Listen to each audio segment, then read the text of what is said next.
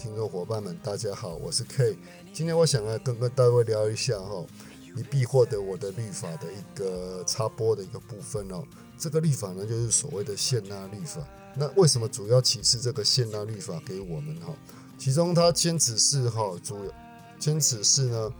这些俄亥俄州的其他俄亥俄州以外的这些圣徒呢，必须到加德兰以及独立城这个地方呢来聚集。可是各位知道，很多圣徒到了独立城与加德兰，看到什么东西啊？这里是这是沙漠，还是都一无所有？为什么主要要我们到这些这个地方来啊？我们在纽约州抛家卖抛家卖地，这样怎么样的？当然会引起很多人的怀疑啊。可是。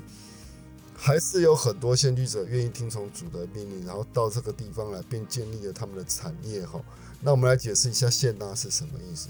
献纳呢是将呢某物呢奉献为作为服侍主之用。什么是献纳律法呢？献纳律法是一种有组织的方法，是使人们借此他们的借以他们的时间、才能以及财物奉献给教会，来自建立主的国度。哈，那献纳律法的目的为何？其实它的目的。就是要帮助这些从其他州，然后迁移到俄亥俄俄亥俄州的加德兰以及独立城的时候呢，给他们经济上的一个援助，以及整个圣徒的一个经济计划。我们也可以看到，那他第一个所召唤要管理这些管理这些财务的人，就是爱德华培约士，也就是第一任的这个主教，在加德兰的主教呢。那在教义的与圣约的第四十一章的部分哈，它有第九节有部分哦，还有他召唤了爱德华培垂治为按为主教，并放下他的生意，全部为用时间为全部的时间为教会工作。然后现在律法的方法是什么呢？我们可以参考哈，第教与圣约第四十二章的第三十节、第三十到第三十四节，他们其实他们把所来到这个加德兰这个地区的的财产呢，全部呢奉献给了教会，并且呢立下了字据，然后以及誓约吼，那奉献给教会部分有多少钱？有多少钱？不，多少？然后奉献了多少财产？多少颗鸡蛋都有。这个其实我看到很早以前的教会影片都有启示到吼。那现在律法很简单哦，其实它并没有什么太。太多的一个，我不想解释他太多的一个教义哈，我要解释解释他的方法哦。他奉献的财物，然后接受一份管家的职务，就是这样的，就是把你这个是在《使徒行传》里面他也有提到哦，尤其在《使徒行传》呢，这些部分呢是来自于《使徒行》，我现在参手边的参考的资料呢，是除了真理的大旗以及。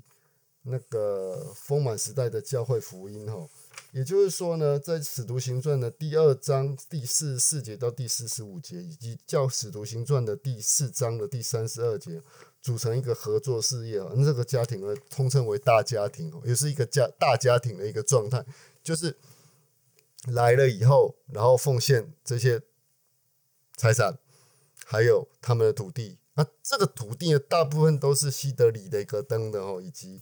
一位名叫呃里曼科普雷的科普雷的这这位圣徒啊，可是后来里曼科普雷他毁约，他并没有捐献出他的土地哦，也是必必须破的其他其他哈圣徒必须在留下资产哦，去买其他土地来使用哦。好，先把里曼撇到一边，我们不要来讲。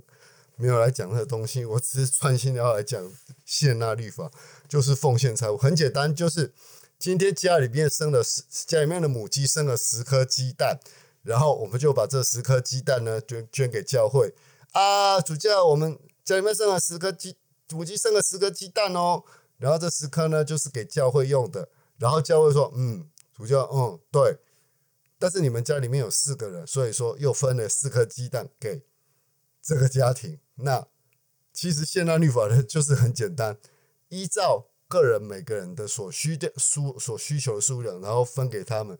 当然，在这些做生意方面，以及管理土地方面，以及使农作种植农作物方面，都有这方面的。那时候的圣徒有很多这方面管理、经营以及种植这方面很多专家哦，他们在各自领域上发挥了他们的所有才能，而这些才能也是捐献给主的。所以说，他们把这些财物呢，全部捐献到主的仓库，也是主教的他所建立一个仓库，捐献的牛啊、牛肉的肉品啊、食物、谷类这些东西都全部捐赠到爱德华培瑞兹他的主教的一个仓库当中。那主教呢，在依照每个人的家庭所需的物品呢，然后来分送给他们。每爱德华培瑞兹呢，就每天在这个情况下，每天在忙这些事情。这些以后我们教会历史提到，但是我们回归到我们现代律法，就是你必须接受一份管家的职务。这管家职务是什么？就是管理你自己的家庭。要如何管理你自己的家庭呢？在教会。教会的教育圣约呢，四十二四十二章呢，以及教教育生命的第五十一章以及一百零四章，都有分别启示到如何去管理、接受管家的职务，如何管理自己的家庭，然后将剩余的部分呢，然后剩余的部分呢，也就是所所谓的年终了，然后年终呢，就会主教呢就会年终呢。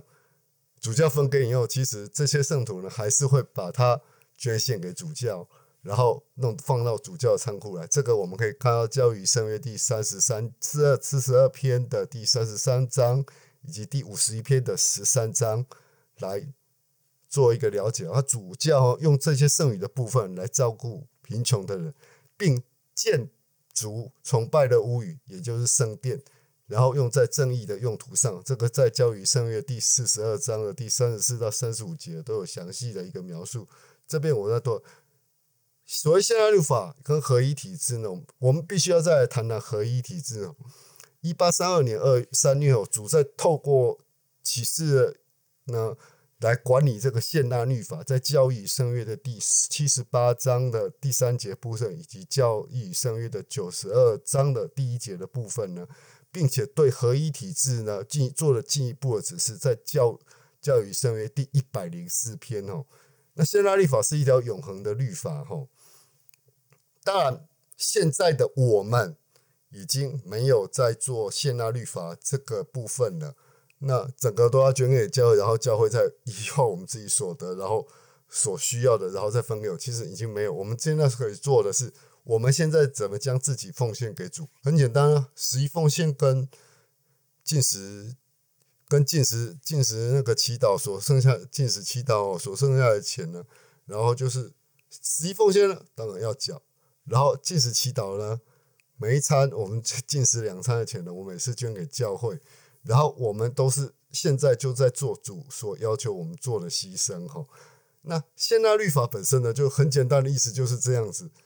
捐捐给教捐给捐给教会，然后教会依照你的家庭所需再分给你一点，然后剩余的部分呢，如果你还有剩余，再捐给再捐给教会，教会然后主教再分配这些财产，如何管理这些财产，然后再去购买更多的土地以及建立呢，然后再帮助更多其他的穷人这个部分哦。那我觉得现代律法对于今天我们来说呢，有一个相当重要的启示呢，现在就去主。做主所要求要求的牺牲哈，那其实那时候的圣徒真的是非常团结哈，以及现代律法呢，也是培养我们对人像基督般的爱一样哈。这是我在这一集的插播补充的部分。那希望各位呢，在更会更了解在历史的部分呢，更了解我们教会的历史的部分，能够稍微对于现代律法的启示呢，有稍微做了解。好的，我们今天节目很短啊，就到这里要做一个结尾。那我相信这个教会是耶稣基督后期圣徒教会，是主在地面上唯一而真实存在的教会。那我要在这边再声明一次，本我们这个频道呢，所有的立场都不代表耶稣基督后期圣徒教会的官方立场。如果各位对于教义圣约以及经文这些启示呢，有任何我的解释有跟感到疑惑的地点的话，请点选下面的链接，然后我们将在这里做讨，或者是您在粉砖上给我们留言呢，以及补充我没有讲到的一个部分。好的，我们今天插播集就到这里结束，谢谢各位的收听，拜拜。